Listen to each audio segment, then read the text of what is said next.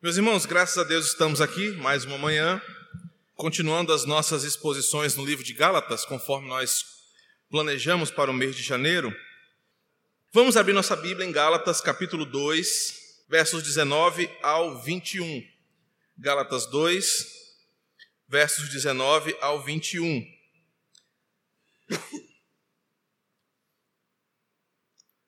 Nós falaremos hoje sobre o Cristo que vive em nós, a justificação pela fé. E nós vamos hoje entender o que Paulo chama de justificação pela fé. Essa doutrina tão essencial em sua teologia e em Gálatas ele apresenta de forma fácil, de fácil compreensão e que edifica a igreja e cada crente. Gálatas 19 a 21.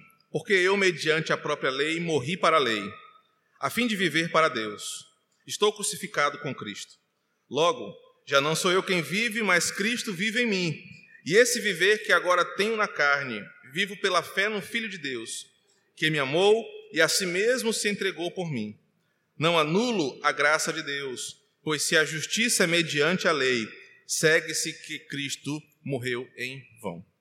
Espírito Santo, fala conosco nessa manhã, nos edifica com a tua palavra já fomos alimentados, já desenvolvemos uma comunhão saudável e agora queremos alimentar a nossa fé e a nossa alma com a tua palavra, para sairmos daqui edificados eternamente com ela. Em nome de Cristo nós oramos. Amém. Meus irmãos, no texto que nós acabamos de ler, Paulo apresenta ou, ou introduz um tema teológico que é central na carta. Desde domingo passado, nós estamos desenvolvendo a carta aos Gálatas e aprendemos uma questão. Paulo está escrevendo para uma igreja que está sofrendo uma grande heresia e está sendo incentivada a buscar a salvação pelos seus próprios meios. Paulo apresenta a salvação pela fé em, em, no sacrifício de Jesus. Os judaizantes, os inimigos de Paulo, falam o seguinte: não, a fé não vem, a salvação não vem pela fé, a salvação vem pela obediência aos rituais e à minha moralidade, à minha convicção, ao meu nome, à minha honra. E Paulo diz: espera aí, isso está errado. Esse tipo de salvação que vocês estão pregando não se sustenta, porque não é pelos seus próprios meios, não é pelo seu senso de moralidade, não é pela sua educação, não é pela sua reflexão filosófica. A salvação só é eficiente quando ela é por meio de Cristo. Então, Paulo introduz nessa, nesse trecho que nós lemos o desafio de dizer para os judaizantes: olha, essa forma que vocês estão desenvolvendo de salvação, ela não se sustenta, mas eu vou apresentar para vocês uma verdadeira teologia da salvação, que é a salvação pela fé no sacrifício de Jesus. E como essa, essa fé, nesse sacrifício, nos torna justos diante de Deus e nos abençoa com a salvação. Paulo está dizendo o seguinte: a única forma da nossa salvação ser firme, eterna e certa é não dependendo de nós. Aquilo para o judeu, e hoje para muitas pessoas que se acham tão boas, que se acham tão uh, desenvolvidas, que não precisam de nada além da sua força para serem salvos, era um choque. E aí Paulo começa o versículo 19 dizendo: Olha, eu mesmo, mediante a lei, tive que morrer para a lei. Só que para a gente entender como Paulo chega nesse esse argumento de que a fé só é consistente diante da salvação em Cristo, nós precisamos voltar lá no versículo 11, em um problema que estava acontecendo. Versículo 11 diz assim: Quando, porém, Pedro, o Cefas, veio a Antioquia, resisti-lhe face a face, porque se tornara repreensível. Com efeito, Antes de chegarem alguns da parte de Tiago, ele comia com gentios. Quando, porém, chegaram, afastou-se e por fim veio a apartar-se, temendo os da circuncisão. E também os demais judeus dissimularam com ele, a ponto de o próprio Barnabé ter se deixado levar pela dissimulação deles. Quando, porém, vi que não procediam corretamente segundo a verdade do evangelho, disse a Pedro, na presença de todos: Se tu, sendo um judeu, vives como gentio e não como judeu, por que obriga os gentios a viverem como judeus? É um problema que vai desenvolver o argumento de Paulo. A, a unidade começa assim: Pedro estava no meio dos gentios, só que de repente chegaram um grupo de Jerusalém, da igreja de Tiago, meio irmão do Senhor. E esse grupo que veio de Jerusalém não concordava que judeus e gentios ficassem juntos. Porque esses aí diziam o seguinte: não, os judeus, os gentios são impuros. Os gentios comem coisas impuras. Os gentios não guardam a lei. Os gentios não são como nós. É impossível que judeus e gentios estejam no mesmo ambiente. E eles encontram lá, no meio dos gentios, o apóstolo Pedro. Lembremos que Pedro, no livro de Atos, teve diversas experiências sobrenaturais com essas questões. Pedro estava orando no telhado de uma casa e de repente ele viu uma visão. E Deus mandando ele comer os animais dizendo: Pedro, não tornes impuro o que eu já purifiquei. Então, quando é, Paulo vê aquela situação, que Pedro, mais uma vez, temendo o que iria acontecer, se acovardando diante de uma situação, Paulo, Pedro recua da presença dos gentios, Paulo percebe que ali há um problema, há um pecado que precisa ser tratado. Lembremos que não é a primeira vez que Pedro recua diante de um problema. Quando Pedro, lá na crucificação de Jesus, antes da crucificação, foi reconhecido como um dos que andavam com Jesus, o que foi que ele fez? Negou a Jesus. Ele se acovardou diante de um problema e saiu de cena.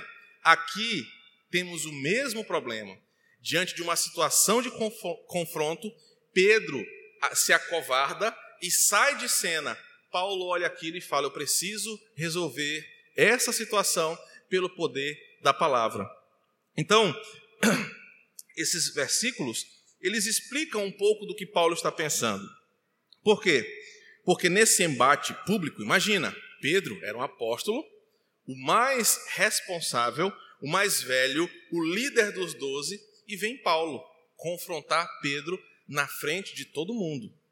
Mas esses ensinamentos são importantes para o que Paulo está dizendo. Primeiro, porque o evangelho que Paulo pregava era capaz de provar o seu valor, até mesmo contra um daqueles próprios homens de alta reputação. Paulo tinha tanta convicção do evangelho que ele pregava, Paulo tinha tanta convicção da verdade que ele falava, que mesmo diante de Pedro, um homem de alta reputação, Paulo falou o seguinte: Pedro, você pode até ser um apóstolo, mas você está errado e o evangelho é maior do que você. E Paulo vai argumentar agora com Pedro o seguinte: você é um apóstolo, você é uma coluna. No capítulo 1 ele chama esses homens de colunas, mas ele fala: o evangelho tem poder de atacar você também. E esse versículo nos ensina que a verdade, irmãos, tem poder de corrigir e se sobrepor a qualquer autoridade, mesmo sendo Pedro. Pedro estava errado, Pedro estava fazendo um desserviço para o evangelho, Paulo agora vai consertar. Por quê? Porque o evangelho que Paulo está pregando para os gentios, ele é a salvação de Deus que ninguém pode atrapalhar. É o poder do evangelho que vai salvar aquelas pessoas. E a atitude de Pedro aqui poderia atrapalhar o progresso do evangelho. Imaginem vocês se quando chegou aquela equipe de inspeção do judaísmo e Pedro, olhando aqueles irmãos, temendo o que eles iam falar, poxa, Pedro está comendo com os gentios, em vez de encarar aquelas pessoas e dizer, vocês é que estão errados, o evangelho alcançou essas pessoas, Pedro recua. O texto fala que, diante do recuo de Pedro, até o próprio Barnabé também recuou. Imagina se as demais pessoas olhassem aquela situação e falassem: opa, peraí, se Pedro está recuando, se Barnabé está recuando, então nós temos que abandonar os gentios. O evangelho seria ali todo destruído. Paulo se levanta e vai corrigir diante da falha de Pedro, de, de se recuar nessa situação conflitante. Paulo vai resistir-lhe face a face. Versículo 11. Para fazer valer o poder do evangelho e corrigir o seu pecado. É como se Paulo dissesse assim: Pedro, peraí, o que está acontecendo com você? Você não ouviu o próprio Cristo dizer que era para vocês irem e pregar o evangelho a toda criatura? Peraí, Pedro, tem alguma coisa errada. Você não aprendeu com Jesus que ele sentava com pecadores? Você não sentou lá com eles? Com os publicanos? Você não viveu tudo isso? Então você não aprendeu que o Evangelho rompeu essas barreiras e aproximou os gentios e judeus e fez todos os que creem família do Senhor? Que atitude é essa, Pedro, que você está tendo? Por que, que você, diante dos judaizantes, está retrocedendo o que o Evangelho já fez? Por que, que, temendo esses homens, você está retrocedendo o que Deus já abençoou? Pedro, então, é confrontado com essa atitude as pessoas olham aquele embate e pensam assim: eita, aí é briga de cachorro grande. É apóstolo contra apóstolo. Mas a verdade é que não era uma briga entre dois apóstolos. Era a briga do evangelho contra o pecado de um homem, mesmo ele sendo Pedro. E qual era esse pecado? Os judeus diziam o seguinte: eles não merecem a salvação. Pedro, como é que você, sendo judeu, que guarda a lei, que conhece a lei, que é religioso, vai se sentar com esses pecadores. O pecado ali era o seguinte: você, Pedro, não pode se misturar com essas pessoas. Pedro, com medo, se afasta. Paulo fala: cuidado com a sua atitude. O pecado de Pedro aqui manifesto pode ser visto assim. Primeiro, ele sabia que ao se afastar dos gentios, ele estaria sendo contra as suas próprias convicções. Pedro viveu isso. Se você lê Atos do capítulo 1 ao capítulo 9, é só a história de Pedro com os gentios. Vamos lembrar. Ao Pentecostes, quem é que prega para aquela população? Pedro. Pedro vê milhares de pessoas se convertendo. Pedro avança com o evangelho, Pedro vê os gentios, como por exemplo a casa de Cornélio, serem convertidos e batizados no Espírito Santo. Pedro rompeu a barreira do judaísmo e agora, com aquela atitude, ele estava sendo hipócrita. E por isso que Paulo fala sobre hipocrisia aqui. Não que, Paulo, que Pedro estava vivendo ah, uma vida dupla. Porque a hipocrisia aqui é o seguinte: eu acredito numa coisa e vivo outra, ou faço outra. E Pedro, nesse momento, estava sendo hipócrita, porque ele sabia que o chamado do evangelho era para os gentios, mas por causa dos judeus, ele não queria fazer. Segundo, Pedro ouviu direto da boca de Jesus, Marcos 7, 19, Jesus dizendo assim: E ele assim considerou puro todos os alimentos. O momento aqui que fala, no texto, é que Pedro estava comendo a comida dos gentios. O, uh, o porco, carne de porco, era uma carne proibida no judaísmo. Então imagina-se, vamos imaginar, que Pedro estava comendo ali um, uma carne de porco cozida, junto com os gentios. Os judeus chegaram, olharam aquela panela de carne de porco cozida, e a lei falou o seguinte: olha, quem come carne de porco é impuro. Pedro, você está comendo carne de porco, você está em pecado. Só que Pedro ouviu Jesus falar duas vezes. Primeiro é: Pedro, não torne impuro o que eu já abençoei. Atos capítulo 9. E antes disso, em Marcos 7,19, Jesus falou: Pedro, o que contamina o homem não é o que entra.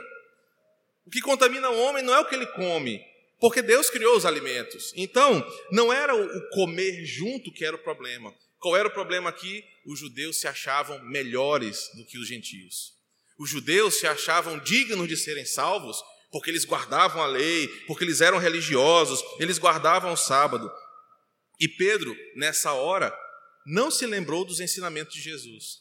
E o terceiro pecado de Pedro aqui foi que ele estava mais uma vez sendo covarde. Ele estava mais uma vez negando a Jesus ao escolher a sua reputação e a obra de Jesus. Vamos lembrar da crucificação. Jesus estava lá no sinédrio, uma mulher fala assim: "Olha, esse homem aqui fala igual Jesus, ele estava com ele". Jesus, Pedro fala: "O quê? Eu? Eu não tenho nada a ver com esse homem, não conheço ele". Olha, esse homem aqui andava com ele, ele era um dos doze. Eu não, eu não quero nem saber desse cara. Pedro estava pensando na sua reputação e abandonou a Cristo. Jesus trata com Pedro, trata o coração de Pedro, mas mais na frente, aqui, o mesmo pecado é manifesto. entre a sua reputação e o evangelho. O que foi que Pedro escolheu? A sua reputação. E Paulo aqui foi um instrumento de Deus para ensinar Pedro sobre esse pecado tão recorrente. Repreender publicamente, no versículo 14, foi uma atitude drástica, porém necessária. Olha o que o versículo 14 diz: Quando, porém, vi que não procedia corretamente, segundo a verdade do evangelho, observe o que Paulo diz: não é porque ele tinha uma rixa com Pedro, não é porque ele não gostava de Pedro, ou porque ele queria ser melhor do que Pedro. Quando ele viu que Pedro não vivia de acordo com o evangelho, o que eu acabei de falar, o que que Paulo faz? Disse a Cefas na presença de todos. Repreender publicamente aos que pecam publicamente tem o propósito de demonstrar que não podemos deixar impunes os pecados que envolvem a índole da igreja. Eu quero que você ouça bem isso, porque esse texto é uma fundamentação bíblica que nós temos para a disciplina eclesiástica. Toda vez que um pecado público ofende a fé e o evangelho, a Bíblia orienta que ele seja repreendido publicamente. Para que aconteçam duas coisas. Primeiro, os de dentro da igreja aprendam a preservar o bom testemunho e honrem a fé. O pecado de Pedro era público, todo mundo viu aquilo ali. Era um culto ágape, era uma, uma reunião como essa, onde as pessoas estavam comendo. O que Pedro fez foi público, chocou a igreja, machucou a igreja. A Bíblia orienta, exorte ele publicamente. Por isso que às vezes nós, como pastores, temos que fazer isso exortar publicamente o pecado do irmão que ofende a igreja. Existe todo um protocolo, Mateus capítulo 7. Nós fazemos tudo ah, conforme a Bíblia manda. Primeiro nós chamamos em particular, depois nós tratamos com testemunhas, mas aqui foi uma situação drástica. Pedro era um líder, e o líder, pecando na frente de todos, ofendia toda a igreja. Pedro é, foi ah, incoerente, ofendendo a índole da igreja, Paulo precisava exortá-lo na frente de todos, para que os que estavam vendo aprendessem: olha, se até Pedro foi exortado, porque não manteve o bom testemunho e a fé, eu preciso vigiar. Olha que ensinamento fantástico. Porque às vezes, irmãos, nós não consideramos que uma falha nossa ofende a igreja, a imagem da igreja. E nós achamos que qualquer coisa que a gente fizer, ninguém vai ver. E Paulo ensina: cuidado com os teus pecados, porque eles podem ofender a igreja e você será repreendido publicamente para que os de dentro aprendam e os de fora percebam que a igreja é pura e não admite qualquer coisa. O princípio da disciplina aqui nos ensina muita coisa. E o que nós precisamos então entender até então? Os judeus insistiam nessa ideia de que manter a pureza, de acordo com as regras e normas, os tornava melhores do que os gentios. Pedro caiu nessa conversa porque se acovardou e manifestou o seu pecado. Os judeus insistiam que a salvação era pelas suas obras, pelos seus méritos. E Paulo, nessa atitude de Pedro, vai ensinar uma coisa. Pedro, presta atenção. Eu vou ensinar para vocês, mais uma vez, como se dá a salvação do homem. Vocês acham que Pedro ficou chateado com isso? Lá na carta de Pedro, ele vai agradecer a Paulo por essa situação. Ele vai dizer assim: ao amado Paulo, que nos ensina ou nos ensinou coisas tremendas, algumas delas tão difíceis que a gente nem consegue entender. Pedro foi corrigido publicamente, Pedro foi tratado de seu pecado e o coração dele ficou cheio de alegria. Porque Paulo estava ensinando para aquelas pessoas a partir do versículo 15, sobre como se dá a salvação, e não era do jeito dos judeus. E aí, a partir do versículo 15, ele vai dizer o seguinte: Olha, vocês acham que é vocês que conseguem manter a salvação? Não. O versículo 15 vai dizer: a salvação vem pela fé. Aí, a partir do versículo 15, ele vai uh, narrar e desconstruir o que os judeus pensam. Versículo 15: Nós, judeus, por natureza, e não pecadores dentre os gentios, Sabemos, contudo, que o homem não é justificado por obras da lei, e sim mediante a fé em Cristo Jesus. Também temos crido em Cristo Jesus para que fôssemos justificados pela fé em Cristo e não por obras da lei. Por, não, e, e não por obras da lei, pois por obras da lei ninguém será justificado. Em outras palavras, Pedro está dizendo o seguinte: Pedro, mesmo nós, ou vocês, que se orgulham tanto pela história, pela tradição, que sempre olharam os gentios com desprezo, vocês percebem que diante de Deus vocês não são melhores do que ninguém? Olha o que Pedro, Paulo está dizendo. Pedro, até você que é judeu, quando se encontrou com Jesus, você percebeu que você não era melhor do que ninguém. E por que agora você está com esse discurso? Por que agora você está achando que você é melhor do que os outros? Paulo está exortando Pedro e os judaizantes, dizendo o seguinte: nós podemos até nos gloriar, nós somos descendentes de Abraão, é o que eu vou falar hoje à noite. Nós podemos até nos orgulhar, nós somos o povo da lei, mas quando Jesus mostrou para nós a verdade do Evangelho que liberta, nós descobrimos que não somos melhores do que ninguém. Todos nós pecamos, todos nós precisamos da salvação que vem de Deus. E aí, agora, a partir do verso 16, 17 até o final, Paulo vai ensinar aquele povo uma lição importante: a justificação pela fé. Se você observar no versículo 16 e 17, confere aí quantas vezes a palavra justificado aparece. Rapidinho na tua Bíblia. Em dois versículos, 16 e 17. Quantas vezes a palavra aparece?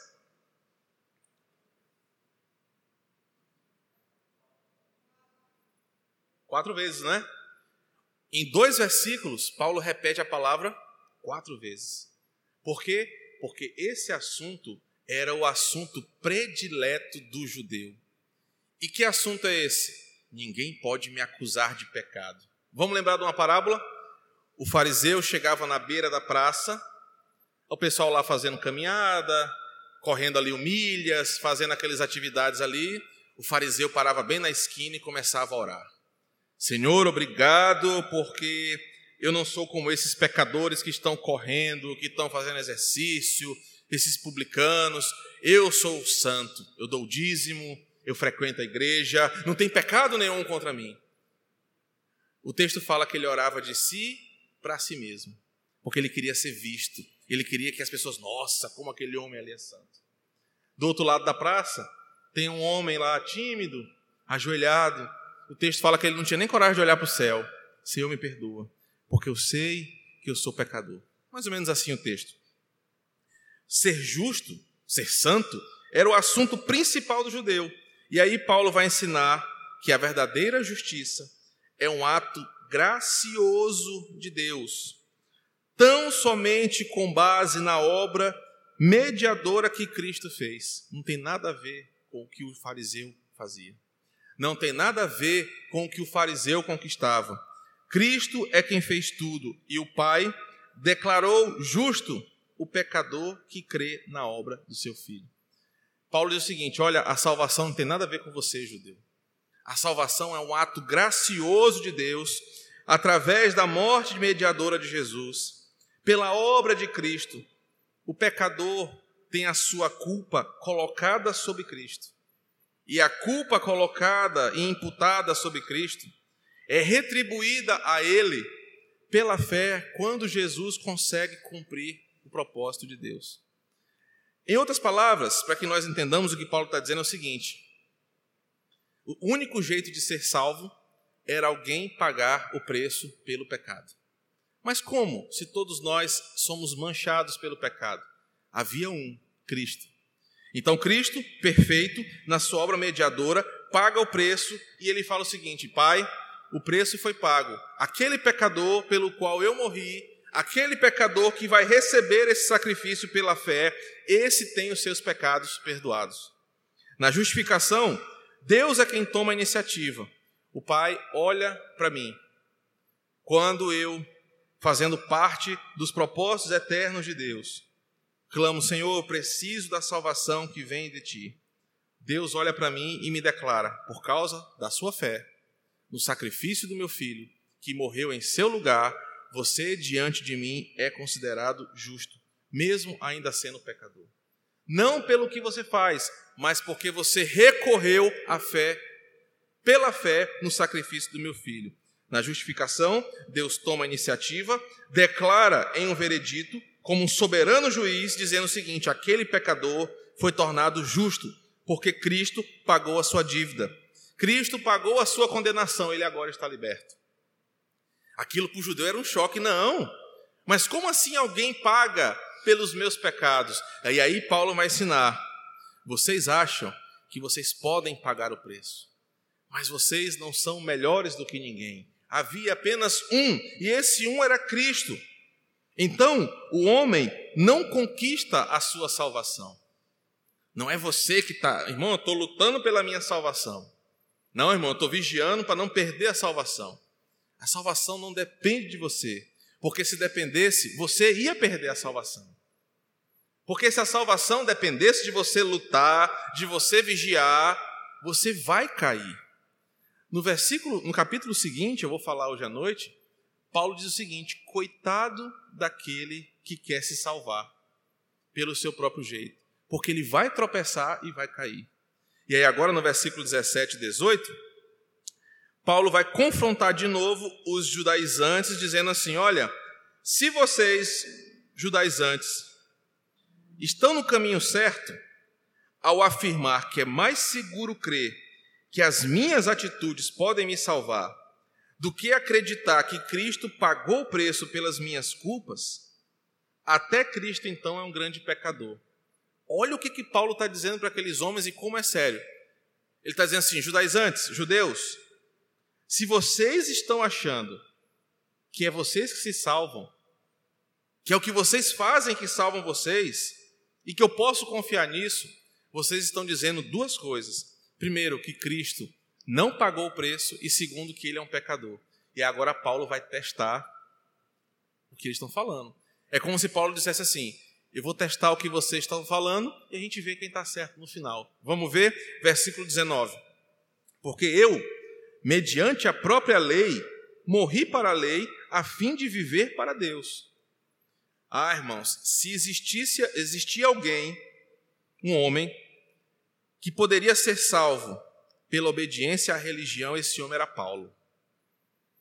Se você ler Filipenses capítulo 3, dos versos 4 a 7, Paulo vai dizer o seguinte: olha, não existiu nenhum judeu como eu, não existiu nenhum homem mais zeloso do que eu, não existiu nenhum, ninguém com tanto pedigree como eu, não existiu nenhum judeu mais fervoroso do que eu, que de tão fervoroso pela minha religião matava aqueles que eram contra a religião. Se existia alguém que podia dizer o seguinte: olha, se eu posso garantir a minha salvação, esse sou eu. Só o que acontece? Quando Paulo se encontra com Jesus, lá em, é, no, capítulo, no Atos capítulo 9, mesmo sendo aquele Paulo arrogante, zeloso e que parecia até irrepreensível aos olhos dos homens, ele descobriu que ele não era irrepreensível aos olhos de Deus. A lei de Deus que Paulo tanto zelava exigia uma perfeição que nem mesmo Paulo ou qualquer um judeu era capaz de satisfazer. E Paulo só se deu conta disso quando Jesus apareceu na sua vida. Ou seja, o cara que podia afirmar: olha, vocês são judeus de segunda categoria, eu posso garantir a minha salvação. Quando Paulo se encontra com Cristo, aquilo cai por terra. E o apóstolo descobriu que a lei só servia para condenar. É como se Paulo dissesse o seguinte: olha, acordem, essa lei que vocês tanto defendem, ela não faz sentido ela mesma, porque ela não salva ninguém. Assim como vocês, achando que por serem religiosos, bons e tal, vão se salvar, não, mil vezes não, vocês estão errados. Eu era assim, mas quando Cristo me encontrou, eu percebi que a lei não me salvava, a lei me matava. Por isso que ele diz: Eu, mediante a própria lei, morri para a lei, para a lei. Por quê? Porque quando eu encontrei Cristo, Ele me ofereceu a vida e agora eu vivo de verdade. Paulo é tão convicto disso que ele diz o seguinte: Estou crucificado com Cristo. A lei serviu para mostrar para Paulo que ele era pecador, que não era por obedecer suas regras que ele seria salvo, mas a lei servia para dizer o seguinte: você quer ser bom? Você acha que você pode ser salvo? A lei é o manual que Deus deu. Se você conseguir seguir toda a lei, você vai ser salvo. Vocês acham que alguém conseguia? Ninguém conseguia. E Paulo fala: Eu, se existia alguém que poderia conseguir, era eu. Nem eu consegui, imagina vocês. Pelo contrário, quando Cristo apareceu, ele me ensinou que a lei não me salvava, mas o que me salvava era a fé no seu sacrifício. Então Paulo diz: Estou crucificado com Cristo. Ele está dizendo que aquele sacrifício, aquele sacrifício que ele tanto uma hora perseguiu, era o sinônimo da salvação e do amor de Deus. Alguém que é tão zeloso na religião só quer uma coisa: paz. Só quer uma coisa: saber que Deus não irá condenar. Mas Paulo não sentia isso com a lei quando foi confrontado por Jesus. Mas quando ele entendeu o valor do evangelho, ele agora tinha certeza de uma coisa: aquele sacrifício, sim, foi perfeito. E agora a minha vida eterna está garantida. E aí no final dos versículos, irmãos, 20 e 21, ao entender o mistério da cruz, Paulo finalmente descobre que o único jeito de viver para Deus é vivendo pela fé. Logo, já não sou eu quem vive, mas Cristo vive em mim. Paulo está dizendo o seguinte: a única forma de eu ter a minha salvação garantida é sabendo que não é a minha obra que me salva, mas que Cristo me salvou. E vivendo pela fé, provando dessa bênção de ser chamado de filho de Deus. Enquanto Paulo era dono da sua vida e da sua salvação, ele viveu só religião e engano. Mas na nova vida em Cristo, ele provou segurança. Que segurança é essa? Cristo cumpriu todo o propósito do Pai. E é muito melhor descansar na salvação em Cristo do que ficar dependendo da minha obra para ser salvo. Paulo está dizendo: judeus, igreja aos Gálatas, percebam uma coisa. O que esses homens querem é que vocês fiquem vivendo as coisas para garantir a salvação de vocês, mas vocês vão cair. O melhor jeito de viver é descansando em Cristo, porque nele, crendo nele, vivendo nele, sendo crucificado com ele, ninguém pode nos tirar a salvação, porque ele nos amou e se entregou por nós.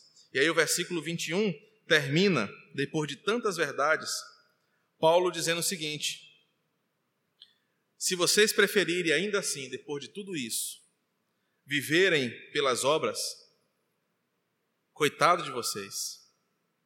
É como se vocês estivessem pegando um presente que Deus está dando, que vai garantir a salvação de vocês, e dizendo: Não, Deus, isso aqui não dá para mim, não. Eu prefiro ficar do meu jeito, achando que a minha inteligência, os meus argumentos, o meu ateísmo, a minha religiosidade vai me salvar. Aí Paulo, no versículo 21, diz: Eu não anulo a graça de Deus. Eu não vou fazer isso. Porque Deus me deu um tamanho presente, uma forma segura de viver, constante, perfeita, de saber que ninguém pode tirar das minhas mãos essa salvação e vou ficar querendo ser salvo pelas minhas obras de jeito nenhum.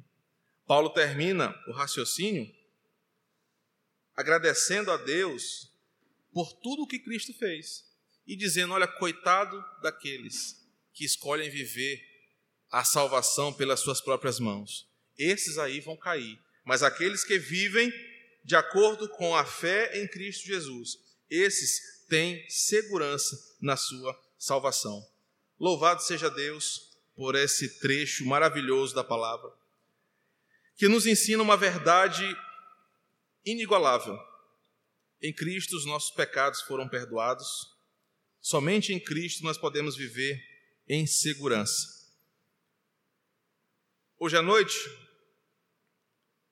a Bíblia vai nos falar sobre dois tipos de pessoas nós vamos estudar hoje à noite Gálatas, capítulo 3, versos 6 ao 11.